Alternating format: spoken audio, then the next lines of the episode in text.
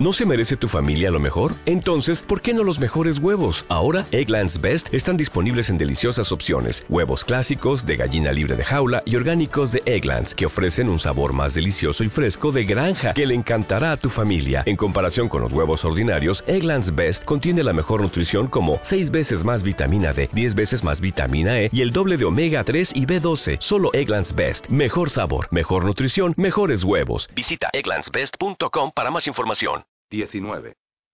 La casa de papa. Viernes el día de la fiesta de citas, tres días después de que Abby sonrió por el nuevo sofá y entonces minutos más tarde dio vuelta la botella de whisky sobre mis tatuajes. Las chicas habían terminado de hacer lo que las chicas hacen en las fiestas de citas, y yo estaba sentado frente al departamento, en los escalones, esperando a que Totó fuera a cagar. Por razones que no podía detallar, mis nervios estaban disparados. Ya había tomado un par de tragos de whisky para tratar de tranquilizarme, pero fue inútil. Miré mi muñeca, esperando que cualquier ominoso sentimiento que tenía fuera solo una falsa alarma. Mientras comenzaba a decirle a Totó que se diera prisa porque estaba jodidamente frío afuera, se agachó e hizo su asunto. Ya casi es hora, pequeño. Dije, alzándolo en brazos y caminando hacia adentro. Acabo de llamar al florista. Bueno, floristas. El primero no tenía suficiente, dijo Shepley. Sonreí. Las chicas van a enojarse. ¿Te aseguraste que los entregarán antes de que lleguen a casa? Sí. ¿Qué pasa si llegan a casa temprano? Estarán aquí con tiempo de sobra. Asentí. Oye, dijo Shepley con media sonrisa, ¿estás nervioso acerca de esta noche? No dije, frunciendo el ceño. Lo estás, también, eres un marica. Estás nervioso por la noche de citas. No seas idiota, dije, dirigiéndome a mi habitación. Mi camisa negra ya estaba planchada y esperando en su gancho. No era nada especial, una de las dos camisas con cuello abotonado que tenía. La fiesta sería mi primera, sí, e iba con mi novia por primera vez, pero el nudo en mi estómago era por algo más. Algo que no podía descifrar. Como si algo terrible estuviera acechando en el futuro inmediato. Nervioso, regresé a la cocina y me serví otro trago de whisky. El timbre sonó, y levanté la vista del mostrador para ver a Shepley corriendo a través de la sala desde su habitación, con una toalla en su cintura. Podría haberlo conseguido. Sí, pero entonces tendrías que parar de llorar en tu Jimbeam se quejó, jalando la puerta. Un pequeño hombre cargando dos enormes ramos más grandes que él, estaba parado en la entrada. Uh, sí, por este camino, amigo, dijo Shepley, abriendo la puerta más amplia. Diez minutos más tarde, el departamento empezaba a ser de la forma que imaginé. La idea de conseguir las flores de Abby antes de la fiesta de citas se me había ocurrido, pero un ramo no era suficiente. Justo cuando uno de los chicos repartidores se fueron, otro llegó, y otro. Una vez que cada superficie en el departamento orgullosamente mostraba al menos dos o tres ramos ostentosos de rosas rojas, rosas, amarillas y blancas, Shepley y yo estábamos satisfechos. Tomé una rápida ducha, me rasuré, y me deslizaba en unos vaqueros cuando el motor del Honda zumbó ruidosamente en el estacionamiento. Unos segundos después se apagó, América atravesó la puerta principal, y luego Abby. Sus reacciones hacia las flores fue inmediata y Shepley y yo sonreíamos como idiotas mientras ellas chillaban con deleite. Shepley miró alrededor de la habitación con orgullo. Fuimos a comprarles dos flores, pero pensamos que un ramo no sería suficiente. Abby envolvió sus brazos alrededor de mi cuello. Ustedes chicos, son asombrosos. Gracias. Palmeé su trasero, dejando mi palma detenerse en la suave curva justo arriba de su muslo. Treinta minutos para la fiesta, dije. Las chicas se vistieron en la habitación de Shepley mientras nosotros esperábamos. Me tomó cinco minutos completos para abotonar mi camisa, encontrar mi cinturón, y deslizarme en calcetines y zapatos. Las chicas, sin embargo, se tomaron jodidamente una eternidad. Shepley, impaciente, tocó la puerta. La fiesta empezó hace quince minutos. Hora de irnos, señoritas, dijo Shepley. América salió con un vestido que lucía como una segunda piel, y se chifló, destellando una sonrisa instantánea en su cara. ¿Dónde está ella? Pregunté. Abby tiene un poco de problemas con su zapato. Saldrá en solo un segundo, explicó América. El suspenso me está matando, Pigeon. Llamé. La puerta chirrió, y Abby salió moviéndose con nerviosismo, con su corto vestido blanco. Su cabello estaba recogido hacia un lado, y aunque sus pechos estaban cuidadosamente ocultos, se acentuaban por la tela muy apretada. América me codeó, y parpadeé. Mierda. ¿Estás listo para enloquecer? preguntó América. No estoy enloqueciendo, luce asombrosa. Abby sonrió con travesura en sus ojos, y lentamente se dio la vuelta para mostrar la caída inclinada de tela en la parte de atrás. De acuerdo, ahora estoy enloqueciendo, dije, caminando hacia ella y alejándola de los ojos de Shepley. ¿No te gusta? preguntó. Necesitas una chaqueta. Corrí hacia el estante y rápidamente cubrí con el abrigo de Abby sus hombros. No puede usar eso toda la noche, travesía. América río entre dientes. Luces hermosa, Abby dijo Shepley, tratando de disculpar mi comportamiento.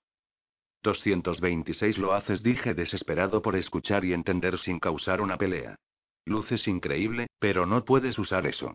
Tu falda es, wow, tus piernas son, tu falda es muy corta y solo es la mitad de un vestido.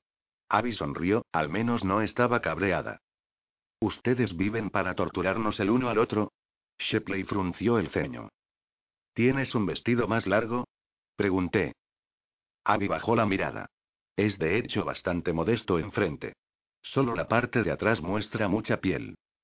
Dijeón dije, haciendo un gesto de dolor, no quiero que estés enojada, pero no puedo llevarte a la casa de la fraternidad luciendo así. Me meteré en una pelea en los primeros cinco minutos. Se inclinó y besó mis labios. Tengo fe en ti. Esta noche va a apestar Grumi. Esta noche va a ser fantástica, dijo América, ofendida. Solo piensa en lo fácil que será quitármelo después, dijo Abby. Se puso de puntillas para besar mi cuello. Miré el techo, tratando de no dejar que sus labios, pegajosos de su brillo labial, debilitaran mi caso.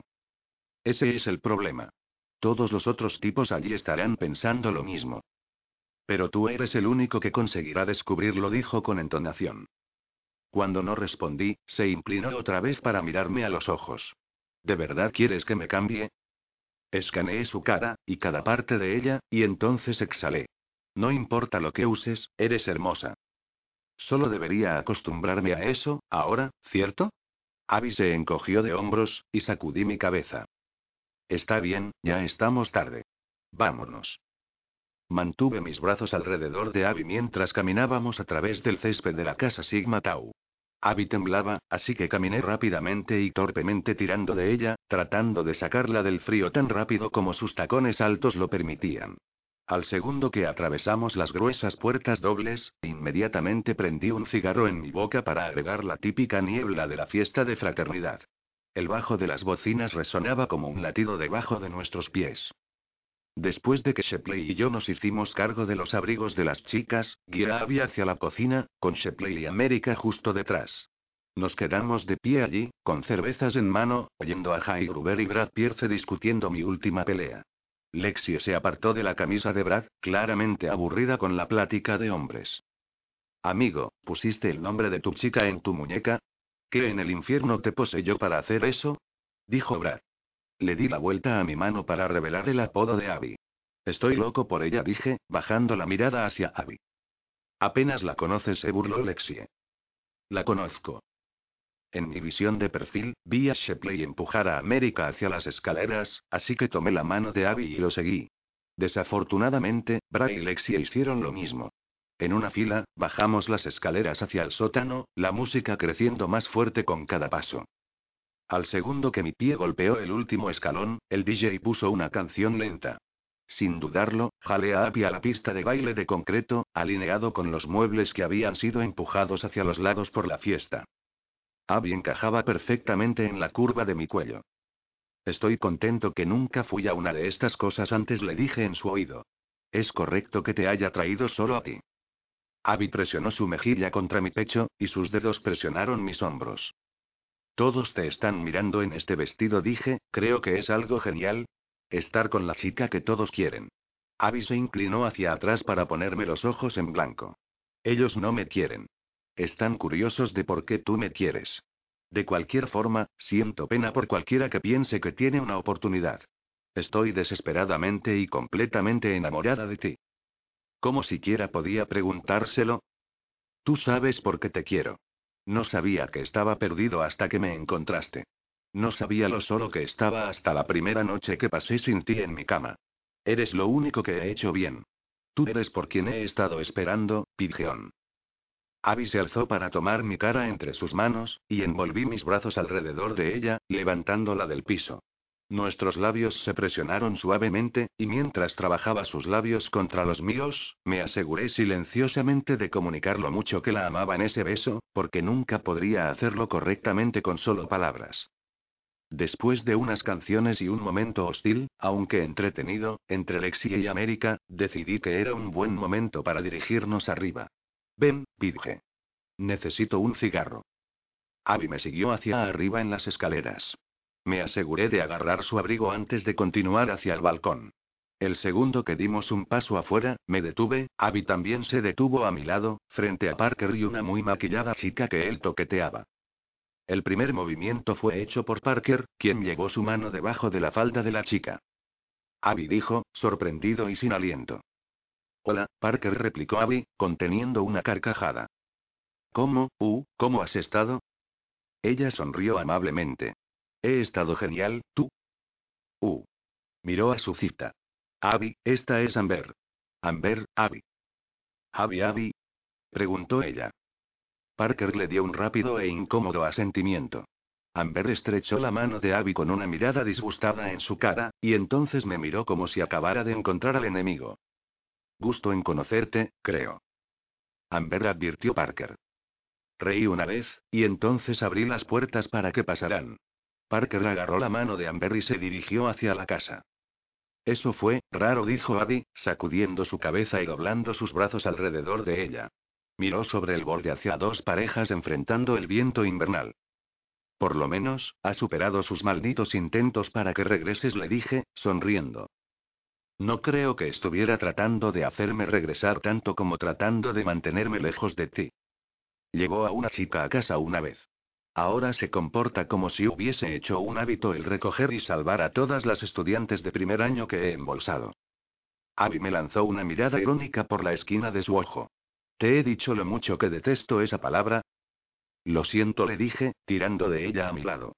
Encendí un cigarrillo y tomé una respiración profunda, girando mi mano. Las delicadas pero gruesas líneas negras de tinta que se entretejían para formar la palabra pigeón. Es extraño que este tatuaje no solo sea mi nuevo favorito, sino que también me haga sentir a gusto el saber que está ahí. Muy extraño, dijo Abby. Le lancé una mirada, y se rió. Estoy bromeando. No puedo decir que lo entiendo, pero es dulce, en una especie de forma a lo Travis Maddox. Si se siente tan bien tener esto en mi brazo, no puedo imaginar cómo se sentirá el poner un anillo en tu dedo. Travis. En cuatro o tal vez cinco años le dije, internamente asombrado de que hubiese ido tan lejos. Abby respiró. Tenemos que reducir la velocidad. Muy, muy despacio. No empieces, Pidge. Si seguimos a este ritmo, voy a estar descalza y embarazada antes de graduarme. No estoy lista para vivir contigo, no estoy lista para un anillo, y ciertamente no estoy preparada para sentar cabeza. Ahuequé suavemente sus hombros. Este no es el discurso de quiero ver otras personas, ¿verdad? Porque no voy a compartirte. De ninguna manera. No quiero a nadie más, dijo, exasperada. Me relajé y liberé sus hombros, volviendo a agarrar la barandilla. ¿Qué estás diciendo, entonces? Le pregunté, aterrorizado por su respuesta. Estoy diciendo que tenemos que reducir la velocidad. Eso es todo lo que digo. Asentí, insatisfecho. Abby me cogió el brazo. No te enojes. Parece que damos un paso adelante y dos pasos atrás, Pidge. Cada vez que pienso que estamos en la misma página, levantas una pared. No lo entiendo. La mayoría de las chicas acosan a sus novios para que se lo tomen en serio, para hablar de sus sentimientos, para dar el siguiente paso, Creo que hemos establecido que no soy la mayoría de las chicas. Dejé caer mi cabeza, frustrado. Estoy cansado de adivinar. ¿Hacia dónde ves que esto está yendo, Abby? Apretó los labios contra mi camisa. Cuando pienso en mi futuro, te veo. La abracé a mi lado, todos los músculos de mi cuerpo inmediatamente relajándose con sus palabras. Los dos miramos las nubes moviéndose a través de la noche sin estrellas, el cielo negro. La risa y el murmullo de las voces inferiores provocaron una sonrisa en el rostro de Abby. Vi los mismos asistentes a la fiesta que ella, acurrucados juntos y corriendo a la casa desde la calle. Por primera vez en el día, el sentimiento ominoso que se había cernido sobre mí todo el día comenzó a desvanecerse. Abby. Ahí estás. He estado buscándote por todos lados, dijo América, apresurándose a través de la puerta. Levantó su teléfono celular. Acabo de hablar por teléfono con mi padre. Mick les llamó anoche.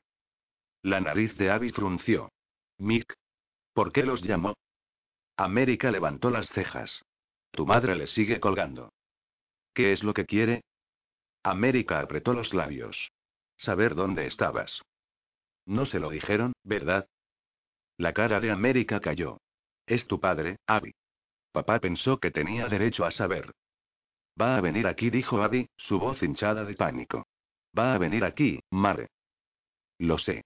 Lo siento. Dijo América, tratando de consolar a su amiga. Abby se apartó de ella y se cubrió la cara con las manos. No estaba seguro de qué demonios pasaba, pero toqué los hombros de Abby. No te hará daño, Pidge le dije. No lo voy a dejar. Encontrará una manera, dijo América, mirando a Abby con los ojos pesados. Siempre lo hace. Tengo que salir de aquí. Abby se apretó su abrigo, y luego tiró de las manijas de las puertas francesas. Estaba demasiado alterada para detenerse el tiempo suficiente como para empujar primero y antes de tirar las manijas de las puertas. Mientras las lágrimas caían por sus mejillas, cubrí sus manos con las mías. Después de ayudar a abrir las puertas, Abby me miró. No estaba segura de si tenía las mejillas ruborizadas de vergüenza o por el frío, pero todo lo que quería era hacer que eso desapareciera. Tomé a Abby bajo mi brazo, y juntos nos fuimos a través de la casa, por las escaleras y a través de la multitud hacia la puerta principal. Abby movió rápidamente, desesperada por llegar a la seguridad del apartamento. Solo había oído hablar elogios de Mika Bernati como jugador de póker por mi padre. Ver a Abby correr como una niña asustada me hacía odiar cada momento que mi familia perdió admirándolo. A medio paso, la mano de América salió disparada y agarró el abrigo de Abby. Abby susurró, señalando a un pequeño grupo de personas. Estaban apiñadas alrededor de un hombre más viejo, desaliñado, sin afeitar y sucio hasta el punto en que parecía que olía. Señalaba a la casa, con una imagen pequeña. Las parejas asentían, discutiendo la foto entre ellos. Abby irrumpió hacia el hombre y le sacó la foto de las manos.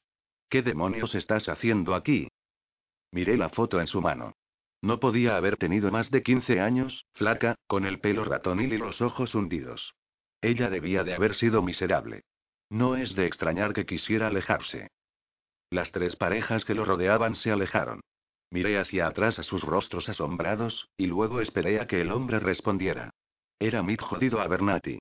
Lo reconocí por los agudos ojos inconfundibles ubicados en esa cara sucia. Shepley y América estaban a cada lado de Abby. Ahuequé sus hombros desde atrás. Mick miró el vestido de Abby y chasqueó la lengua en señal de desaprobación. Bueno, bueno, Kookie. Puedes sacar a la chica de Vegas y cállate. Cállate, Mick. Solo da la vuelta, señaló tras él, y vuelve a cualquier lugar de donde vengas. No quiero que estés aquí. No puedo, Kookie. Necesito tu ayuda. Dime algo nuevo, se burló América. Mick entrecerró los ojos hacia ella, y luego volvió su atención a su hija. Te ves increíblemente hermosa. Has crecido. No te reconocería en la calle. Abby suspiró. ¿Qué quieres? Él levantó las manos y se encogió de hombros. Parece que me he metido en un lío, nena. Tu viejo padre necesita un poco de dinero. Todo el cuerpo de Abby se puso tenso. ¿Cuánto? Lo estaba haciendo relativamente bien, realmente lo estaba. Solo tenía que pedir un granito de arena para salir adelante griega. Ya sabes. Lo se le espetó. ¿Cuánto necesitas? 25. Mierda, Mick, 2500. Si te largas en este mismo instante. Te los daré, dije, sacándome cartera. Quiere decir 25.000, dijo Abby, su voz fría. Los ojos de Mick rodaron encima de mí, de mi cara a mis zapatos. ¿Quién es este payaso? Mis cejas se alzaron de mi cartera, y por instinto, me incliné hacia mi presa. La única cosa que me detenía era sentir el pequeño cuerpo de Abby entre nosotros, y saber que este hombrecito sucio era su padre. Puedo ver, ahora, por qué un hombre como tú se ha reducido a pedirle a su hija adolescente un préstamo. Antes de que Mick pudiera hablar, Abby sacó su celular. ¿A quién le debes esta vez, Mick? Mick se rascó su grasoso y canoso cabello. Bueno, es una historia divertida, ¿Kookie y quién? gritó Abby. Benji. Abby se inclinó hacia mí. Benji. ¿Le debes a Benji? ¿Qué diablos estabas? Hizo una pausa. No tengo esa cantidad de dinero, Mick. Sonrió. Algo me dice que sí. Bien, no lo tengo. ¿Realmente lo has hecho, esta vez, no? Sabía que no pararías hasta que terminaras muerto. Se movió, la sonrisa satisfecha en su rostro había desaparecido. ¿Cuánto tienes? Once mil. Estaba ahorrando para un coche. Los ojos de América se lanzaron en dirección a Abby. ¿De dónde sacaste once mil dólares, Abby? Las peleas de Travis. Tiré de sus hombros hasta que me miró. ¿Has obtenido once mil de mis peleas? ¿Cuándo estabas apostando? Adam y yo tenemos un acuerdo, dijo casualmente. Los ojos de Mick estaban repentinamente animados. ¿Puedes duplicar eso en un fin de semana, Kokie? Puedes hacerme 25 para el domingo, y Benny no enviará a sus matones por mí. Me dejará sin nada, Mick. Necesito pagar la escuela, dijo Abby, un deje de tristeza en su voz. Oh, puedes conseguirlo de nuevo en muy poco tiempo, dijo, agitando la mano con desdén. ¿Cuándo es la fecha límite? preguntó Abby. El lunes. A la medianoche dijo, sin pedir disculpas. No tienes que darle una jodida moneda de diez centavos, Pidge le dije. Mick agarró la muñeca de Abby. Es lo menos que puedes hacer. No estaría en este lío si no fuera por ti. América le dio una palmada en la mano y luego lo empujó. No te atrevas a empezar esa mierda otra vez, Mick. Ella no te obligó a pedirle dinero prestado a Benji. Mick miró a Abby. La luz de odio en sus ojos hizo que cualquier conexión que tuviera con su hija desapareciera. Si no fuera por ella, habría tenido mi propio dinero. Me arrebataste todo lo que era mío, Abby. No tengo nada. Abby ahogó un grito. Voy a reunir el dinero de Benji para el domingo. Pero cuando lo haga, quiero que me dejes en paz. No voy a hacer esto otra vez, Mick. A partir de ahora, estás por tu cuenta, ¿me oyes? Mantente. Alejado. Apretó los labios y asintió. Como tú digas, Kokie. Abby se dio la vuelta y se dirigió hacia el coche. América suspiró. Hagan sus maletas, muchachos. Nos vamos a Las Vegas. Caminó hacia el charger, y Sepley y yo nos pusimos de pie, congelados. Espera. ¿Qué? Él me miró. ¿Como Las Vegas, Las Vegas? Al igual que en Nevada. Eso parece, le dije, metiendo las manos en los bolsillos. Solo vamos a reservar un vuelo a Las Vegas, dijo Shepley, todavía tratando de procesar la situación. Sí. Shepley se acercó a la puerta abierta de América para dejar que ella y Abby entraran al lado del pasajero, y luego la cerró de golpe, su cara en blanco. Nunca he estado en Las Vegas. Una sonrisa traviesa elevó mi boca hacia un lado. Parece que es hora de estallar esa cereza. 20. A veces se gana, a veces se pierde. Abby apenas habló mientras empacábamos, aún menos en el camino hacia el aeropuerto. Ella miró al vacío la mayor parte del tiempo a menos que uno de nosotros le hiciera una pregunta. No estaba seguro de si se estaba ahogando en la desesperación, o simplemente se concentraba en el desafío que se avecinaba. Registrándonos en el hotel, América hizo todos los trámites, mostrando su identificación falsa, como si lo hubiera hecho mil veces antes. Se me ocurrió, entonces, que probablemente lo había hecho antes. Las Vegas era donde habían adquirido dichas identificaciones impecables, y el por qué América nunca parecía preocuparse por lo que podría manejar Abby. Habían visto todo antes, en las entrañas de la ciudad del pecado. Shepley era un turista inconfundible, con la cabeza hacia atrás, sorprendido frente al techo ostentoso. Sacamos nuestro equipaje en el ascensor, y puse a Abby a mi lado. ¿Estás bien? Pregunté, poniendo mis labios en su sien. No quiero estar aquí, se ahogó. Las puertas se abrieron, revelando el intrincado dibujo de la alfombra que alineaba el pasillo. América y Shepley fueron por un lado, Abby y yo por el otro. Nuestra habitación estaba al final del pasillo. Abby metió la llave electrónica en la ranura, y luego abrió la puerta. La habitación era enorme, empequeñeciendo la cama extra grande en el centro de la habitación. Dejé la maleta contra la pared, presionando todos los interruptores hasta que la cortina gruesa se separó para revelar el tránsito, luces intermitentes y el tráfico de la franja de Las Vegas. Otro botón apartó un segundo conjunto de cortinas transparentes. Abby no prestó atención a la ventana. Ni siquiera se molestó en levantar la mirada. El brillo y el oro habían perdido su lustre por sus años anteriores. Puse nuestro equipaje en el suelo y miré alrededor de la habitación. Esto es lindo, ¿verdad? Abby me miró. ¿Qué? Abrió su maleta en un solo movimiento, y sacudió la cabeza. Esto no son vacaciones, Travis. No deberías estar aquí. En dos pasos, estuve detrás de ella, envolviendo mis brazos alrededor de su cintura.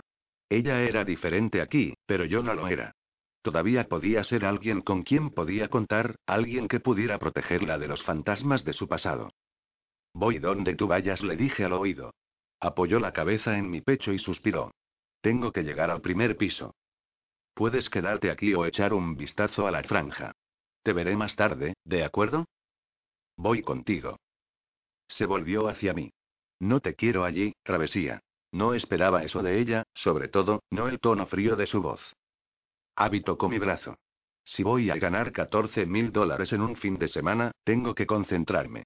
No me gusta quién voy a ser mientras estoy en esas mesas, y no quiero que lo veas, ¿de acuerdo? Le aparté el pelo de sus ojos, y luego besé su mejilla. Está bien, dije. No podía fingir que entendía lo que quería decir, pero la respetaría. América llamó a la puerta y luego pasó usando el mismo modelo descubierto que lució en la fiesta de citas. Sus tacones eran desorbitados, y se había puesto dos capas extra de maquillaje. Parecía diez años mayor. Saludé a América, y luego agarré la llave electrónica adicional de la mesa. América ya estaba concentrando a Abby para su noche, me recordaba a un entrenador que ofrece una charla motivadora a su boxeador antes de una gran pelea de boxeo. Shepley estaba de pie en el pasillo, mirando a tres bandejas de comida a medio comer en el suelo dejado allí por los huéspedes en el pasillo. ¿Qué es lo que quieres hacer primero? Pregunté. Definitivamente no me estoy casando contigo. Estás jodidamente hilarante. Vamos abajo. La puerta del ascensor se abrió, y el hotel cobró vida.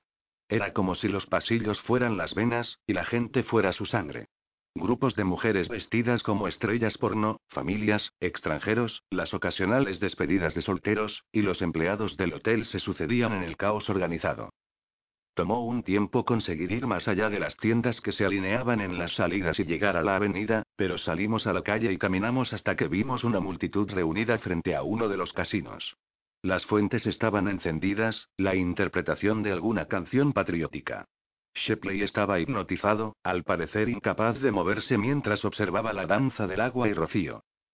Debimos haber alcanzado los últimos dos minutos, porque las luces se apagaron pronto, el agua se apagó, y la multitud se dispersó inmediatamente. ¿Qué fue eso? Pregunté. Shepley seguía mirando a la fuente ya calmada. No lo sé, pero fue genial. Las calles estaban llenas de Elvis, Michael Jackson, bailarinas y personajes de dibujos animados, todos fácilmente disponibles para tomar una foto por un precio. En un momento dado, no dejaba de oír un ruido de aleteo, y luego identifiqué de dónde venía. Los hombres estaban de pie en la acera, cortando una pila de cartas en sus manos. Le entregaron una a Shepley. Era una foto de una mujer con unos pechos ridículamente grandes en una pose seductora. Ofrecían prostitutas y clubes de striptease. Shepley tiró la tarjeta al suelo. La acera estaba cubierta de ellas.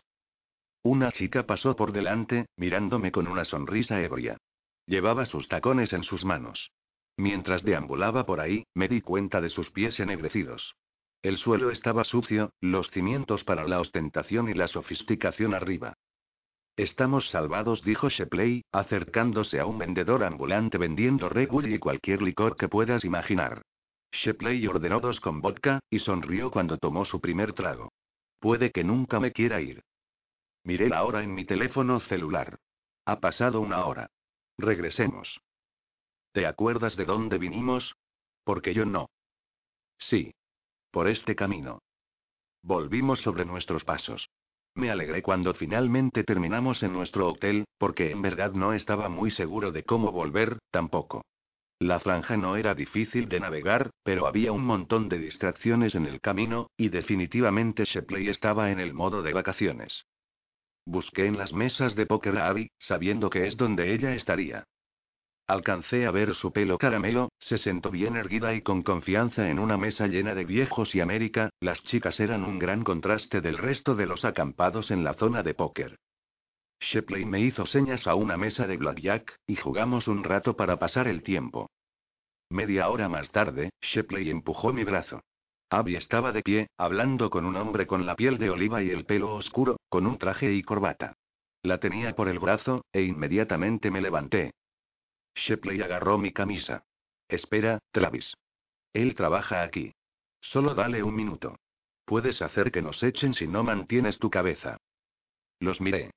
Estaba sonriendo, pero Abby era todo negocio. Él luego reconoció a América. Lo conocen, dije, tratando de leer sus labios para entender la conversación distante. Lo único que pude entender fue algo de sal a cenar conmigo del tipo en el traje, y Abby diciendo estoy aquí con alguien. Shepley no me podía contener en este tiempo, pero se detuvo a unos metros de distancia cuando vi al del traje besar la mejilla de Abby. Fue bueno verte de nuevo. Nos vemos mañana, a las cinco de acuerdo. Estaré en el piso 8, dijo. Mi estómago se hundió, y mi cara se sentía como si estuviera en llamas. América tiró del brazo de Abby, notando mi presencia. ¿Quién era ese? Pregunté. Abby asintió hacia el tipo del traje. Ese es Jesse Viveros. Lo conozco desde hace mucho tiempo. ¿Desde hace cuánto? Miró a la silla vacía en la mesa de póker. Travis, no tengo tiempo para esto. Supongo que él tiró la idea del ministro joven, dijo América, enviando una sonrisa coqueta en la dirección de Jesse. ¿Ese es tu exnovio? Pregunté, al instante enojado. Pensé que dijiste que era de Kansas. Abby dio una mirada impaciente a América, y a continuación tomó mi barbilla en su mano. Sabe que no soy lo suficientemente mayor como para estar aquí, travesía. Me dio hasta la medianoche. Te explicaré todo más tarde, pero por ahora tengo que volver al juego, ¿de acuerdo? Tenía mis dientes apretados, y cerré los ojos. Mi novia había accedido a salir con su exnovio. Todo dentro de mí quería hacer un berrinche típico de Maddox, pero Abby necesitaba al hombre por el momento. Actuando en contra de mis instintos, decidí dejarlo pasar, y me incliné para besarla. Muy bien. Te veré a la medianoche. Buena suerte. Me volví, empujando mi paso entre la multitud, oí que la voz de Abby aumentó al menos dos octavas. Caballeros, me recordó a esas chicas que hablan como niñas cuando trataban de llamar mi atención, con la esperanza de llegar a ser tan inocentes. No entiendo por qué tenía que hacer algún trato con ese tipo Jesse Grumi. ¿Así podía quedarse, supongo? Preguntó Shepley, mirando hacia el techo de nuevo. Hay otros casinos. Solo podemos ir a otro. Conoce a la gente de aquí, Travis. Probablemente llegó aquí porque sabía que si quedaba atrapada, no la iban a acusar a la policía. Tiene una identificación falsa, pero apuesto a que no tomaría mucho tiempo para la seguridad reconocerla. Estos casinos pagan precios altos a las personas que señalan a los estafadores, ¿verdad? Supongo, dije, frunciendo el ceño. Nos reunimos con Abby y América en la mesa, mirando cómo América reunía las ganancias de Abby. Abby miró su reloj. Necesito más tiempo. ¿Quieres probar las mesas de Blackjack? No puedo perder dinero, travesía. Sonreí. No puedes perder, Pidge. América negó con la cabeza. El blackjack no es su juego. Gané un poco, dije, cavando en mis bolsillos. Tengo 600. Los puedes tener. Shepley entregó a Abby sus fichas. Solo tengo 300. Son tuyos. Abby suspiró. Gracias, chicos, pero todavía tengo que ganar 5 mil dólares. Miró su reloj otra vez y luego levantó la vista para ver a Jessie acercándose. ¿Cómo lo hiciste? preguntó, sonriendo. Me faltan cinco mil, Ges. Necesito más tiempo. He hecho todo lo que puedo, Abby. Gracias por dejar que me quede. Jessie ofreció una sonrisa incómoda. Era evidente que estaba tan asustado de estas personas como Abby. Tal vez pueda hacer que mi padre hable con Benny por ti. Es el lío de Mick. Le voy a pedir una extensión. Jesse negó con la cabeza. Sabes que eso no va a pasar, Kookie, no importa con cuánto llegues. Si es menos de lo que debe, Ben va a enviar a alguien. Solo quédate tan lejos de él como sea posible. Tengo que intentarlo, dijo Abby, con la voz quebrada. Jesse dio un paso hacia adelante, manteniendo la voz baja. Consigue un vuelo, Abby. ¿Me escuchas? Te escucho, espetó. Jesse suspiró y sus ojos se abrieron con gran simpatía. Envolvió sus brazos alrededor de Abby y luego besó su cabello. Lo siento. Si mi trabajo no estuviera en juego, ya sabes que intentaría encontrar algo mejor.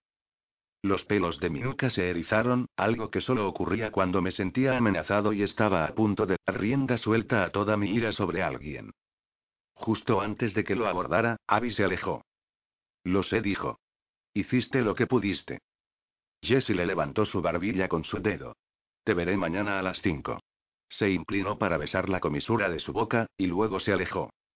Fue entonces cuando me di cuenta de que mi cuerpo estaba inclinado hacia adelante y Shepley estaba nuevamente agarrándome camisa, con los nudillos blancos. Los ojos de Abby se quedaron pegados en el suelo. ¿Qué hay a las cinco? Ardía en furia. Ella estuvo de acuerdo con cenar si Jesse le permitía quedarse. No tenía otra opción, Traff dijo América. Abby miró hacia mí con sus grandes ojos afligidos. Tenías una opción, dije. ¿Alguna vez has tratado con la mafia, Travis? Lo siento si tus sentimientos están heridos, pero una comida gratis con un viejo amigo no es un precio alto a pagar para mantener a Mick vivo. Apreté mi mandíbula para cerrarla, negándome a dejarla abrirse para que las palabras se derramaran hacia afuera, lo que lamentaría más tarde. Vamos, chicos, tenemos que encontrar a Ben, me dijo América, tirando a Abby del brazo. Shepley caminaba a mi lado mientras seguíamos a las chicas por el edificio del strip de Benji. Era un bloque de luces brillantes, pero era como un lugar donde el oro nunca había sido tocado y no pretendía hacerlo. Abby se detuvo, y luego se acercó a pocos pasos de una puerta verde grande. Llamó a la puerta, y sostuve su otra mano para evitar que le temblara. El portero apareció en la puerta abierta. Él era enorme, negro, intimidante, y tan ancho como alto, con la típica vega sinvergüenza de pie junto a él. Cadenas de oro, ojos sospechosos, y una barriga por comer demasiado de la cocina de su madre. Ven, susurró Abby. Vaya, vaya, y ya no eres Lucky Tirten, ¿cierto? Mig no me dijo lo llamativa que te has convertido. He estado esperando por ti, Kokie. Oí que tienes un pago para mí. Abby asintió, y Benny hizo un gesto hacia el resto de nosotros. Están conmigo, dijo ella, su voz sorprendentemente fuerte. Me temo que tus acompañantes tendrán que esperar afuera, dijo el portero en un tono profundo sorprendentemente fuerte. Tomé a Abby por el brazo, girando mi hombro en una postura protectora. No va a entrar allí sola. Voy con ella. Benny me miró durante un momento, y luego sonrió a su portero. Es lo suficientemente justo. Mick estará contento de saber que tienes a tan buen amigo. Lo seguimos adentro. Continué con un firme control sobre el brazo de Abby, asegurándome de interponerme entre ella y la amenaza más grande el portero. Caminamos detrás de Benny, lo seguimos hasta un ascensor, y luego bajamos cuatro pisos. Cuando se abrieron las puertas, un gran escritorio de caoba apareció a la vista. Benny cogeó a su sillón de felpa y se sentó, haciendo un gesto para que tomáramos las dos sillas vacías frente a su escritorio. Me senté, pero la adrenalina fluía por mis venas, haciendo que me moviera nerviosamente y me agitara. Podía oír y ver todo en la habitación, incluyendo a los dos matones de pie en las sombras detrás del escritorio de Benji. Abby se estiró para agarrar mi mano, y le dio un apretón tranquilizador. Mig me debe 25 mil. Confío en que tienes la cantidad completa, dijo Benny, escribiendo algo en una libreta. En realidad Abby se detuvo, aclarándose la garganta, me faltan cinco mil, Benji. Pero tengo todo el día de mañana para conseguirlos. Y cinco mil no es un problema, ¿cierto? Sabes que soy buena para eso. Abigail dijo a Benny, frunciendo el ceño. Me decepcionas. Conoces mis reglas mejor que nada. Por y por favor, Benji. Te estoy pidiendo que tomes los 19.000 y tendré el resto para ti mañana. Los ojos pequeños y brillantes de Benny iban de Abby a mí, y luego de vuelta otra vez. Los matones salieron de sus rincones oscuros, y los pelos de mi nuca estaban de pie otra vez. Sabes que no tomo nada a menos que sea la cantidad completa. El hecho de que estés tratando de darme menos de lo que es me dice algo. ¿Sabes lo que me dice? que no estás segura de poder conseguir la cantidad completa. Los matones dieron otro paso hacia adelante. Examiné sus bolsillos y cualquier forma bajo su ropa que gritara arma. Los dos tenían algún tipo de cuchillo, pero no vi ningún arma. Eso no significaba que no tenían un escondite en una bota, pero dudaba que alguno fuera más rápido que yo. Si necesitaba, podría alejarme de ellos y salir pitando de allí. Puedo obtener tu dinero, Benji. Abby soltó una risita nerviosa. Gané 8.900 en seis horas. Entonces me estás diciendo que me traerás 8.900 en las próximas seis horas? Benji nos sonrió diabólicamente. El plazo no es hasta la medianoche de mañana, dije, mirando atrás de nosotros y mirando a los hombres sombras que se acercaban. ¿Y qué estás haciendo, Benji? Preguntó Abby, su postura rígida. Mig me llamó anoche. Dijo que te estabas encargando de su deuda. Le estoy haciendo un favor. No te debo dinero, dijo con severidad. Benny apoyó sus codos gordos y rechonchos encima de la mesa. Estoy considerando enseñarle a Mick una lección, además tengo curiosidad de ver cuán suertuda eres, chica. Instintivamente, salí rápidamente de mi silla, tirando a Abby conmigo. La tiré detrás de mí, retrocediendo hacia la puerta. Josía está afuera de la puerta, chico. ¿A dónde piensas que vas a escapar? Travis advirtió a Abby. No habría más charla. Si dejo que cualquiera de estos matones me pase, lastimarían a Abby. La puse detrás de mí. Espero que sepas, Benny, que cuando me deshaga de tus hombres, no quiero ser irrespetuoso. Pero estoy enamorado de esta chica, y no puedo dejar que la lastimes. Bendy estalló en una carcajada ruidosa. Tengo que admitirlo, hijo. Tienes las bolas más grandes que cualquier persona que ha atravesado esas puertas. Te prepararé para lo que estás punto de enfrentar. El chico grande de la derecha es David, y si no puede liquidarte con sus puños, va a usar el cuchillo que tiene en su funda. El hombre de la izquierda es Dane, y es mi mejor luchador. Tiene una pelea mañana, solo para que sepas, nunca pierde. ¿Te importaría si no lastimas tus manos, Dane? Tengo un montón de dinero en ti. Dane me sonrió con ojos salvajes y divertidos. Sí, señor. Benny, para. Puedo conseguirte el dinero. Gritó Abby. Oh no, y esto se va a poner bastante interesante. Benny se echó a reír, recostándose en su asiento. David corrió hacia mí. Era torpe y lento, y antes de que tuviera la oportunidad de alcanzar su cuchillo, lo incapacité, empujando su nariz hacia abajo en mi rodilla. Entonces le di dos golpes en su miserable rostro. Sabiendo que esto no era una pelea de sótano, y que estaba luchando para sacarnos a Abby y a mí con vida, puse todo lo que tenía en cada golpe. Se sentía bien, como si todos los trozos de ira reprimida dentro de mí finalmente se les permitían una salida. Dos golpes más y un codo más tarde, David estaba tumbado en el suelo en un charco de sangre.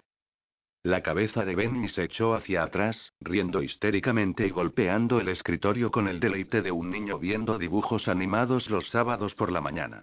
Muy bien, ve por él, Dane. ¿No te asustó, cierto? Dane se acercó a mí con más cuidado, con el enfoque y la precisión de un luchador profesional. Su puño voló a mi cara, pero me hice a un lado, embistiendo mi hombro con él en toda mi fuerza. Tropezamos atrás juntos, y caímos sobre el escritorio de Benji. Dane me agarró con sus dos brazos, arrojándome al suelo. Él era más rápido de lo que había anticipado, pero no lo suficiente rápido. Nos enfrentamos en el suelo por un momento mientras ganaba tiempo consiguiendo un buen agarre, pero Dane ganó terreno, colocándose para poner un par de golpes sobre mí mientras estaba atrapado debajo de él en el suelo. Agarré los testículos de Dane y los retorcí. Le sorprendió y gritó, deteniéndose el tiempo suficiente para obtener ventaja. Me arrodillé sobre él, agarrándolo por su largo pelo, golpeándolo puño tras puño en un lado de su cabeza. La cara de Dane se estrelló contra la parte delantera del escritorio de Benny con cada golpe, y luego se puso de pie, desorientado y sangrando. Lo miré por un momento, y luego volví a atacar, dejando a mi rabia fluir a través de mí con cada golpe. Dane se escabulló una vez y aterrizó sus nudillos en mi mandíbula. Pudo haber sido un luchador, pero Thomas golpeaba mucho más duro que él. Esto iba a ser su pastel. Sonreí y levanté mi dedo índice. Esa fue tu oportunidad. La risa desenfrenada de Ben me llenó la habitación mientras terminaba con su matón. Mi codo aterrizó en el centro de la cara de Dane, dejándolo inconsciente antes de caer al suelo. Eres asombroso. Simplemente asombroso. dijo Benny, aplaudiendo con alegría. Inmediatamente agarré a Abby, tirando de ella detrás de mí cuando Josiah atravesó la puerta con su cuerpo masivo. ¿Debería encargarme de esto, señor?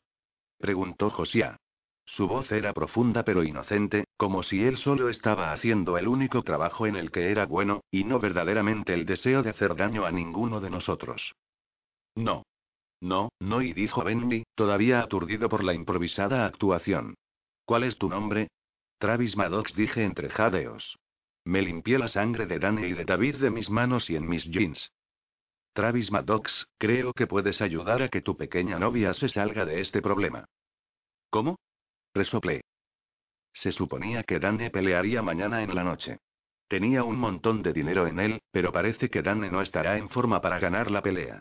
Te sugiero que tomes su lugar, haz un fajo de billetes para mí y perdonaré los cinco mil dólares faltantes de la deuda de Mick. Me volví hacia Abby. Pigeón. ¿Estás bien? Me preguntó, limpiando la sangre de mi cara. Mordió su labio, su cara arrugándose alrededor de su boca. Sus ojos se llenaron de lágrimas. No es mi sangre, bebé. No llores. Benny se puso de pie. Soy un hombre ocupado, hijo. ¿Estás dentro o no? Lo haré, dije. Dime cuándo y dónde y estaré ahí. Estarás peleando contra Brockman. No es un oponente fácil. Fue excluido de la UFK el año pasado. Conocía su nombre. Solo dime dónde tengo que estar. Benny me dio la información, luego la sonrisa de tiburón se dibujó en su rostro.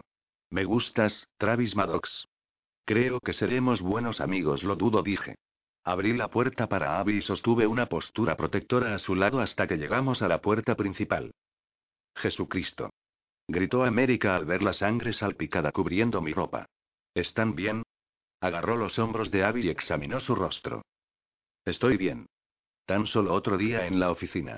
Para ambos, dijo Abby, secándose los ojos. Con su mano en la mía, nos dirigimos al hotel, con Shepley y América siguiéndonos. La única persona que parecía darse cuenta de mi ropa manchada de sangre fue el chico en el ascensor. Una vez que todos estábamos de vuelta en mi habitación y de Abby, me desnudé y me metí en el baño para lavar la corrupción de mí. ¿Qué diablos pasó ahí? preguntó finalmente Shepley. Podía oír sus voces susurrantes mientras estaba bajo el agua, recordando la última hora. Tan difícil como fue ver a Abby estar tan cerca del verdadero peligro, se sentía jodidamente increíble atacar a los dos matones de Benny, David y Dane.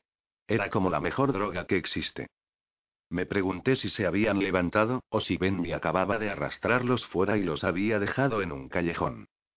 Una extraña calma se apoderó de mí. Aporrear a los hombres de Benny era una salida para cada parte de ira y la frustración que había acumulado a lo largo de los años, y ahora casi me sentí normal. Lo voy a matar. Voy a matar a ese hijo de perra, gritó América. Cerré la ducha y até una toalla a mi cintura. Uno de los chicos que eliminé tenía una pelea mañana en la noche, dije a Shepley. Tomaré su lugar y en recompensa Bendy perdonará los últimos cinco mil dólares que Mick debe.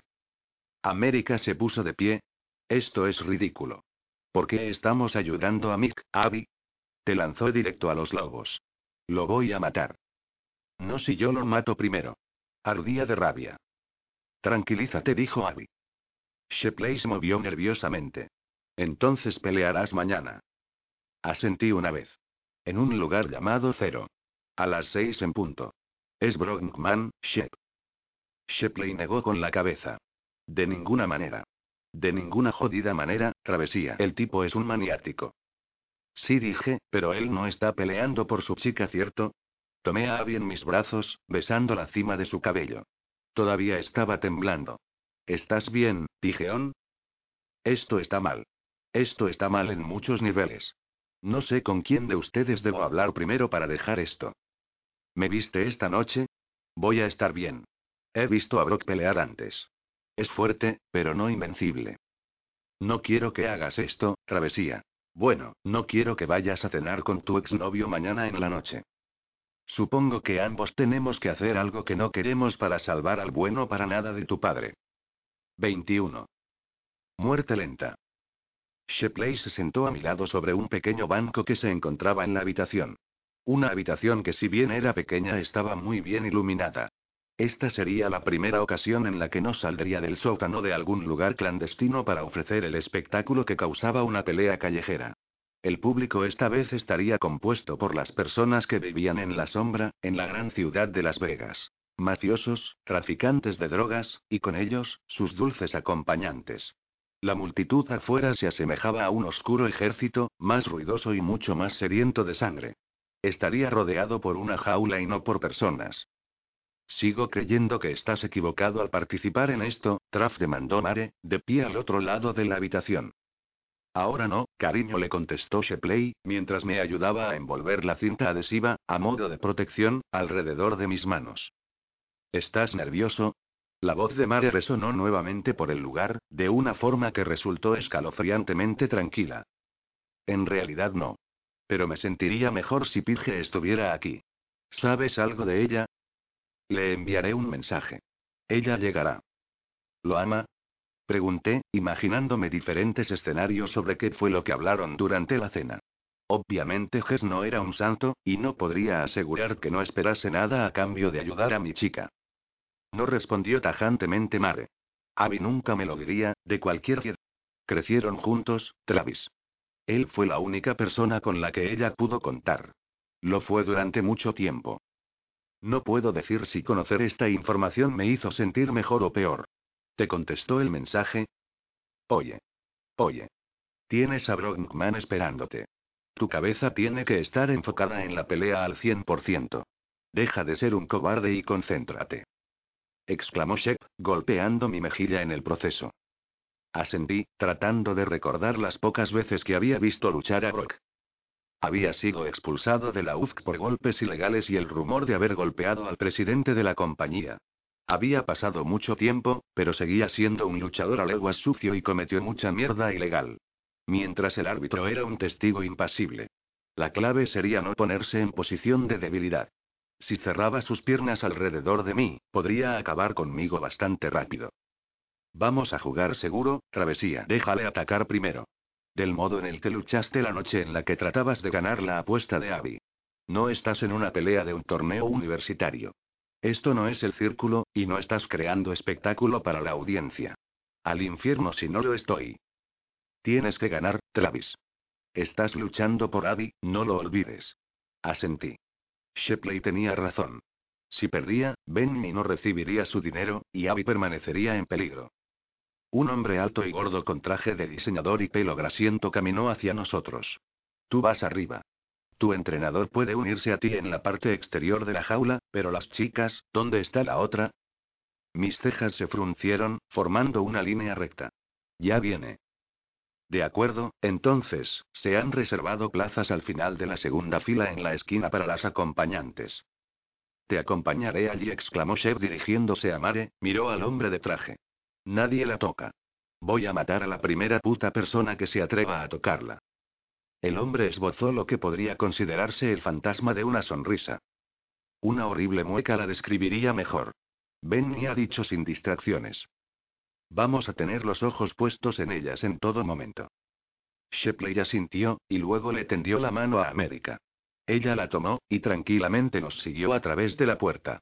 La voz amplificada de los locutores resonó en los enormes altavoces colocados en cada esquina de la enorme habitación.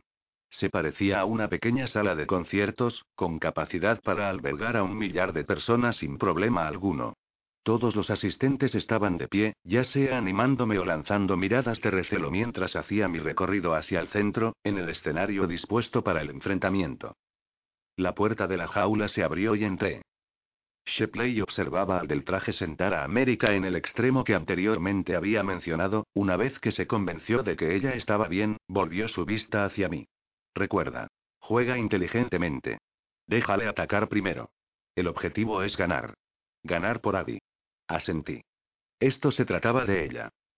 Segundos después, la música sonó por los altavoces, y tanto el movimiento en el recinto como el volumen de la música aumentaron con frenesí. Brockman surgió de un pasillo, siendo el centro de atención. Las vigas del techo iluminaban la expresión de peligro en su rostro. Tenía un séquito que mantenía a los espectadores a una distancia prudente, mientras él brincaba de abajo hacia arriba para permanecer suelto. Probablemente habría estado entrenando para esta pelea durante semanas, meses quizás. Estaba bien. Había sido golpeado por mis hermanos durante mucho tiempo, mi vida entera. Tenía un montón de entrenamiento sobre mis hombros. Ganaría. Me volví para comprobar que Mare siguiera en su sitio. Cuando se dio cuenta de que la miraba, se encogió de hombros y frunció el ceño. La pelea más grande de mi vida estaba a pocos minutos de comenzar y Abby no estaba aquí. Justo cuando me volví para ver cómo Brock entraba a la jaula, oí la voz de Shepley llamándome. Travis. Travis. Abby está aquí. Me volví, buscándola desesperadamente entre los asistentes, corría por las escaleras a toda velocidad. Se detuvo justo antes de golpearse contra la jaula, golpeándose las manos contra la cadena para detenerse. Aquí estoy. Aquí estoy, Traff suspiró con dificultad por el esfuerzo realizado. Nos besamos a través del espacio entre las paredes de la jaula, tomó mi cara entre sus manos, con los pocos dedos que podía pasar a través del reducido espacio. Te amo, exclamó. Sacudió la cabeza vigorosamente. No tienes que hacer esto, ya sabes. Sonreí. Sí tengo que hacerlo. Vamos, Romeo. Hagámoslo. No tengo toda la noche, se escuchó un susurro desagradable. Provenía de Brock, quien estaba en la esquina contraria del ring. No me giré, solo la miraba a ella. Pero Abby sí que miró por encima de mi hombro. Cuando vio a mi oponente, sus mejillas se encendieron por la ira. Su expresión se volvió fría. Menos de un segundo después, sus ojos volvieron a los míos, cálidos nuevamente. Sonrió con picardía. Enséñale a ese imbécil algunos modales. Guiñé un ojo en su dirección y sonreí. Cualquier cosa por ti, nena. Brock se reunió conmigo en el centro del ring, cara a cara. Pelea con inteligencia. Gritó Shep. Solo quiero que sepas que soy un gran fan tuyo, aunque seas una basura, un tramposo. Así que no te tomes como algo personal cuando te golpee hasta dejarte inconsciente esta noche, susurré en el oído de mi contrincante, inclinándome levemente hacia él. La mandíbula de Brock se tensó violentamente. Sus ojos se encendieron, no con ira, sino con aturdida confusión. Sé inteligente, Travis. Gritó mi primo nuevamente, observando la diversión fluir en mis ojos.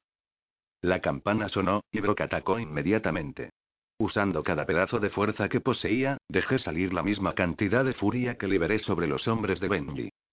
Brock se tambaleó un poco, retrocediendo mientras trataba de pararse correctamente para protegerse. O golpearme. No le di tiempo, usé los dos puños para dejarle en el suelo. Resulta ser una sensación extraordinaria no contenerse. Saboreando la adrenalina pura que fluía a través de mi cuerpo fallé. Y Brock logró esquivar mi golpe, me conectó con un gancho derecho.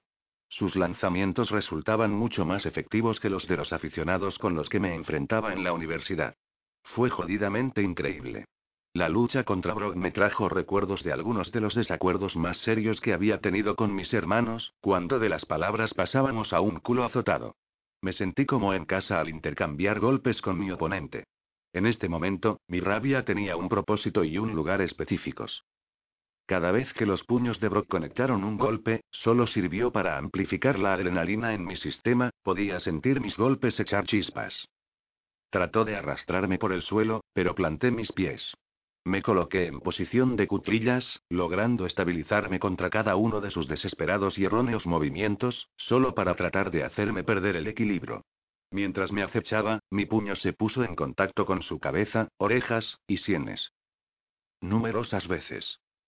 La cinta blanca alrededor de mis nudillos ahora era carmesí, pero no sentí ningún dolor, solo placer al liberar todas las emociones negativas que me habían estado agobiando durante tanto tiempo. Recordé lo relajante que fue golpear a los hombres de Benji. Ganar o perder. Sentía ganas de conocer en qué tipo de persona me convertiría después de esta pelea. El árbitro, Shepley y el entrenador de Brock me rodearon, alejándome de mi oponente. La campana, Travis. Para. Pedía Shek con desesperación. Me arrastró a un rincón, Brock fue empujado hacia el otro. Me volví para mirar a Abby. Estaba retorciendo sus manos, más su amplia sonrisa me dijo que estaba bien. Le guiñé un ojo, ella me lanzó un beso. Ese simple gesto me revitalizó y volví a la jaula con renovada determinación. Una vez que la campana sonó, ataqué de nuevo. Esta vez teniendo más cuidado al esquivar los golpes de Brock, las pocas veces que logró conectar un puñetazo. Una o dos veces, envolvió sus brazos alrededor de mí, respirando con dificultad, mientras trataba de golpearme con las rodillas en las bolas. Simplemente le empujaba y le golpeaba con más fuerza. En la tercera ronda, Brock se tambaleó, me dio patadas y falló. Se estaba quedando rápidamente sin aliento. Sintiéndome cansado, comencé a tomar más descanso entre los giros. La adrenalina que había subido una vez a través de mi cuerpo se había agotado. Mi cabeza empezó a latir con fuerza. Brock lanzó un puñetazo, y luego otro. Bloqueé un tercero, y luego para terminar, se lanzó a matar. Con las pocas fuerzas que me quedaban, esquivé la rodilla de Brock y giré, estrellando mi codo directamente con su nariz. Su cabeza voló hacia atrás, su vista hacia arriba.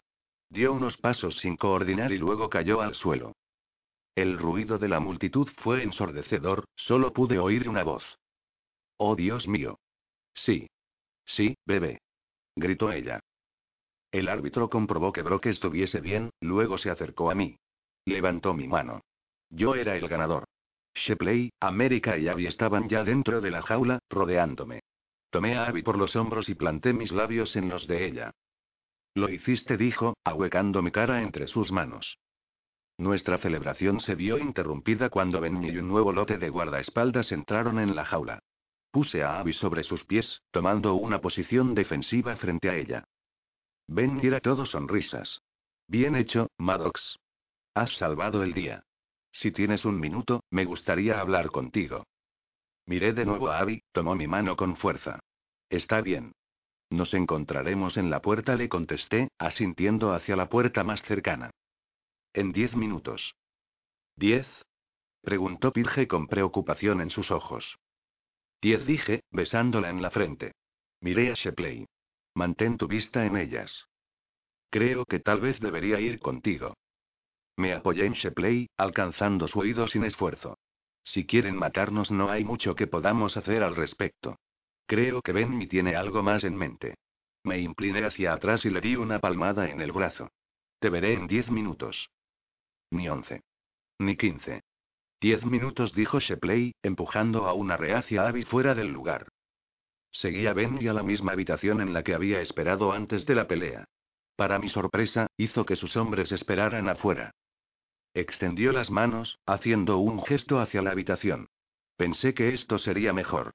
Así puedes ver que no soy siempre, el hombre malo que tal vez parezco.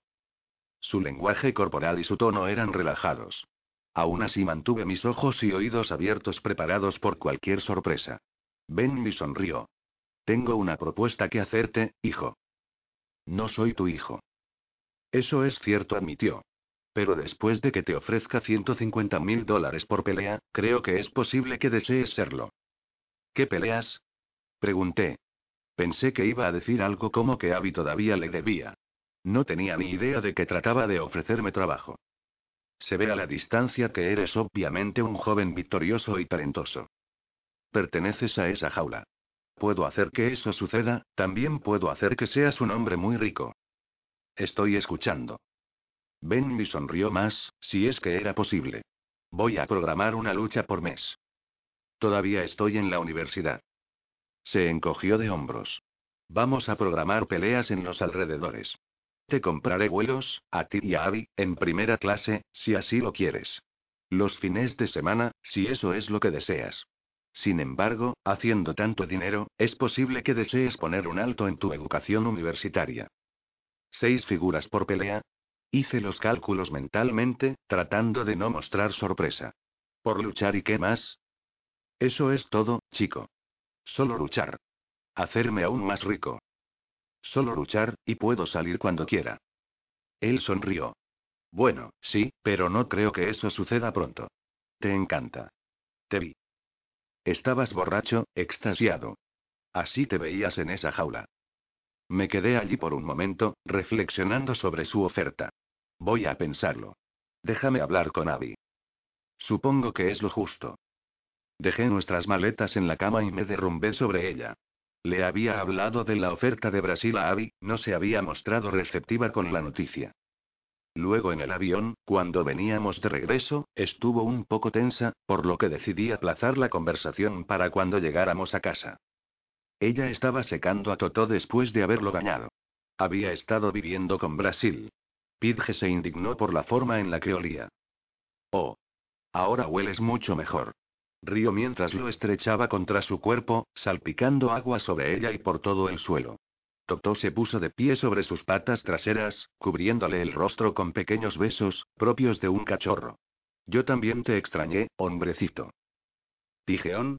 Pregunté, cruzando mis dedos nerviosamente. ¿Sí? Dijo, aún frotándolo con una toalla amarilla en sus manos. Quiero hacer esto. Quiero pelear en Las Vegas. No dijo, sonriendo a la cara feliz de Toto. No me estás escuchando. Voy a hacerlo.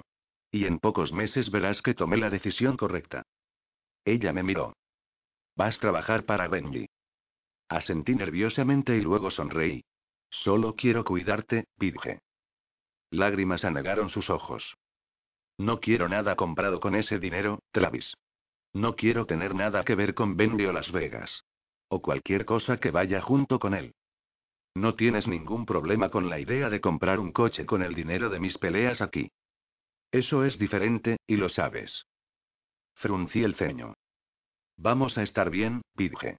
Ya lo verás. Me miró por un momento, y luego sus mejillas se encendieron. ¿Por qué me sigues preguntando, Travis? Trabajarás para Benny sin importar lo que te diga. Quiero tu apoyo en esto, es demasiado dinero como para rechazarlo. Sería una locura decir que no. Se detuvo por un tiempo, sus hombros cayeron derrotados. Luego asintió. Está bien, entonces. Has tomado tu decisión. Mi boca se estiró en una amplia sonrisa. Ya verás, Tigeón. Será maravilloso. Me empujé fuera de la cama, me acerqué a ella y le besé los dedos. Muero de hambre. ¿Y tú? Negó suavemente con la cabeza. La besé en la línea del cabello antes de ir a la cocina. Mis labios tararearon la alegre melodía de una canción al azar, mientras que cogía dos rebanadas de pan y un poco de salami y queso. Hombre, ella hace que te pierdas, pensé, echando mostaza picante entre las rebanadas de pan. Me tomó cerca de tres bocados terminarlo, y luego lo bajé con una cerveza, preguntándome qué más había para comer. No me di cuenta de lo tenso que mi cuerpo se sentía hasta que habíamos llegado a casa. Aparte de la lucha, los nervios probablemente también tenían algo que ver con eso. Ahora que Abby sabía de mis planes y que se había resuelto el problema, los nervios se fueron lo suficiente como para tener apetito de nuevo. Abby caminó por el pasillo y luego dobló la esquina, maleta en mano. No me miró cuando cruzó de la sala de estar a la puerta. Tijeón. Llamé. Me acerqué a la puerta aún abierta, viéndola acercarse a la onda de América cuando no respondió, corrí por las escaleras y por la hierba hasta donde Shepley, América y Abby formaban un círculo. ¿Qué estás haciendo? Pregunté, señalando la maleta. Abby sonrió con torpeza. Fue inmediatamente obvio para mí saber que algo no estaba bien. Pidge. Estoy llevando mis cosas a Morgan. Tienen esas lavadoras y secadoras. Tengo una enorme y ridícula cantidad de ropa que lavar. Fruncí el ceño. ¿Ibas a irte sin decírmelo? Ella regresará, travesía. Eres tan malditamente paranoico a veces, dijo América con desaprobación en su voz. Oh. Dije, todavía sin estar seguro. ¿Te quedas aquí esta noche? No lo sé. Supongo que depende del tiempo que tarde mi ropa en estar lista. Aunque sabía que era probable que todavía estuviera incómoda con mi decisión acerca de Benny, lo dejé pasar. Sonreí y la atraje hacia mí. En tres semanas, voy a pagar a alguien para que se ocupe de ello. O podrías simplemente tirar la ropa sucia y comprar nueva. ¿Lucharás para Benny otra vez? Me preguntó Mare, sorprendida. Me hizo una oferta que no podía rechazar. Travis y comenzó Shepley. No empiecen nuevamente. Si no cambié de opinión por Pidge, no voy a cambiarla por ustedes. América cruzó una mirada con Abby. Bueno, te llevaré de vuelta, Abby. Ese montón de ropa te va a llevar mucho tiempo. Me incliné para besar los labios de Abby. Me atrajo y me besó con fuerza, lo que me hizo sentir un poco mejor acerca de ella. Un poco menos inquieto. Hasta luego dije, manteniendo la puerta abierta mientras se sentaba en el asiento del pasajero. Te amo. Shepley levantó la maleta de Abby y la metió por la ventana trasera del Honda. América se deslizó en su asiento, estirándose para abrochar su cinturón de seguridad. Cerré la puerta de Abby, y luego crucé los brazos sobre el pecho. Shepley estaba a mi lado. En realidad, no vas a luchar para Benny, ¿verdad? Es mucho dinero, Shepley. Seis cifras por pelea. ¿Seis cifras? ¿Podrías decir que no? Lo haría si América me dejara, por eso me reí una vez. Abby no me va a dejar. América se retiró de la zona de estacionamiento y vi las lágrimas derramarse por las mejillas de Abby. Corrí hacia la ventana, golpeando en el cristal. ¿Qué pasa, Pidge? Adelante, Mare articuló, secándose los ojos. Corrí al lado del coche, golpeando mi mano contra el vidrio constantemente. Abby no me miraba, y un terror absoluto caló en mis huesos. América. Detén el maldito auto. Abby, no lo hagas. América llegó a la carretera principal y presionó el acelerador. Corrí detrás de ellas, pero cuando el Honda estaba casi fuera de mi vista, di la vuelta y corrí hacia la Harley. Busqué las llaves en el bolsillo, las saqué mientras corría y saltaba en el asiento. Travis, no. Advirtió Shepley. Joder, ¿no ves que Abby está dejándome? Shep grité, apenas arrancando la moto antes de que las revoluciones del acelerador llegaran a 180, y volando por la calle. América acababa de cerrar la puerta cuando llegué al estacionamiento de Morgan Hall. Casi me caí sobre la moto al detenerme y al no apoyar el pie en el primer intento.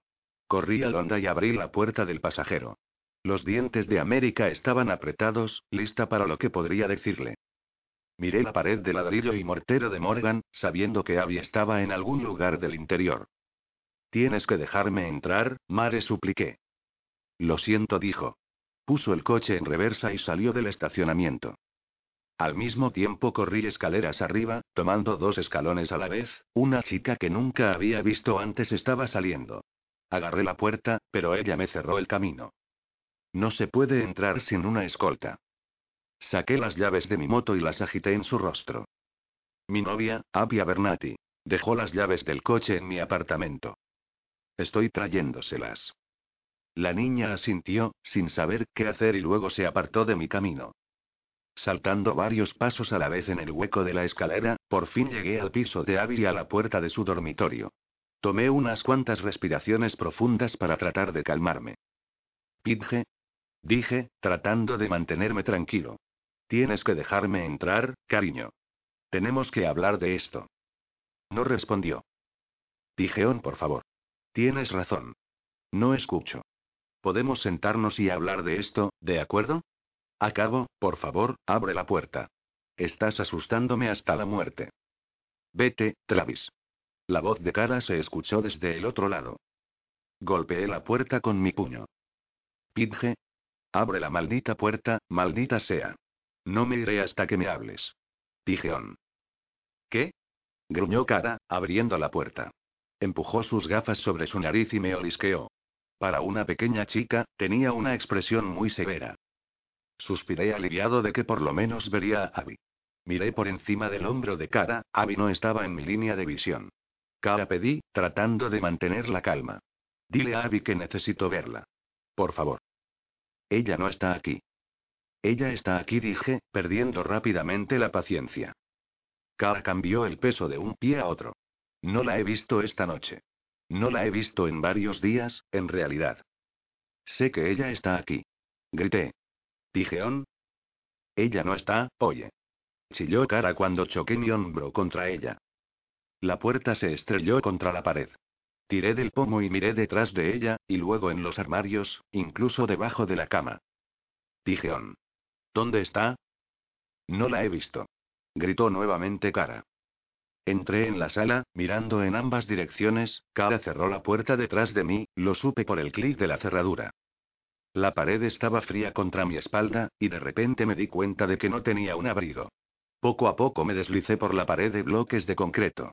Me cubrí la cara con las manos. Podría odiarme por el momento, pero tendría que volver a casa algún día. Después de 20 minutos, saqué mi teléfono y le mandé un mensaje de texto.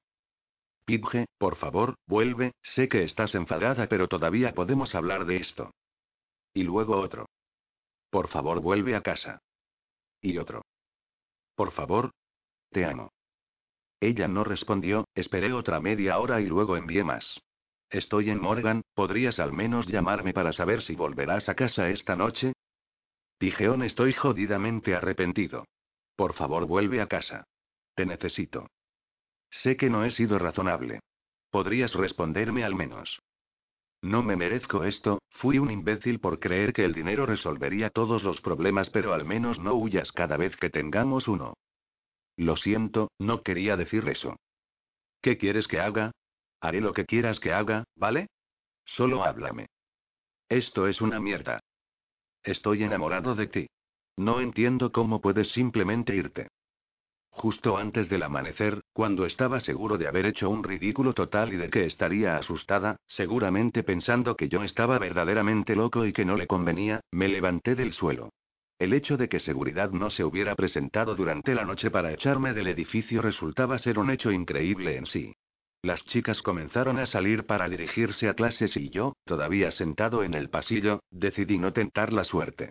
Después de caminar penosamente por las escaleras, me senté en mi motocicleta. Aunque una camiseta era la única cosa entre mi piel y el aire gélido de invierno, lo ignoré. Con la esperanza de ver a Abby en la clase de historia, fui directamente a casa tratando de descongelar mi piel bajo una ducha de agua caliente. Shepley se situó en la puerta de mi dormitorio mientras me vestía. ¿Qué quieres, Shep? ¿Hablaste con ella? No.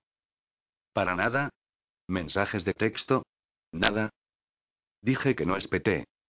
Traff dijo Shepley, suspiró quedamente. Ella probablemente no vaya a clases hoy. No quiero que América y yo estemos en medio de esto, pero eso es lo que ella dijo. Tal vez va a estarle contradije, poniéndome el cinturón. Me puse la colonia favorita de Abby, y luego me puse la chaqueta antes de agarrar mi mochila. Espera, yo te llevo. No, voy a llevarme la moto. ¿Por qué? En caso de que ella acepte regresar al apartamento conmigo para poder hablar. Travis, no creo que sea hora de considerar el que ella vaya y cállate, Shep dije mirándolo. Solo por una vez, no seas razonable. No trates de salvarme. Solo compórtate como mi amigo, ¿de acuerdo? Shepley asintió. De acuerdo. América salió de la habitación de Shepley, todavía en pijama. Travis, es hora de que la dejes ir. Todo terminó para ella en el momento en que le dejaste claro que decidías trabajar para Benji. Cuando no le respondí, continuó. Travis, y no lo hagas. Sin ánimo de ofender, Mare. Pero ni siquiera puedo mirarte ahora mismo. Sin esperar una respuesta, cerré la puerta detrás de mí. La ansiedad valía la pena para desahogar la emoción que sentía por ver a Abby. Mejor que ponerme de rodillas presa del pánico y rogarle en medio de la clase. No estaba seguro de no hacerlo si es que fuera necesario para hacerla cambiar de opinión. Caminando lentamente a clase, e incluso tomando las escaleras, no me impidió llegar media hora antes. Esperaba que Abby se presentara, y que tuviéramos tiempo para hablar, pero cuando la clase anterior salió, ella no estaba allí.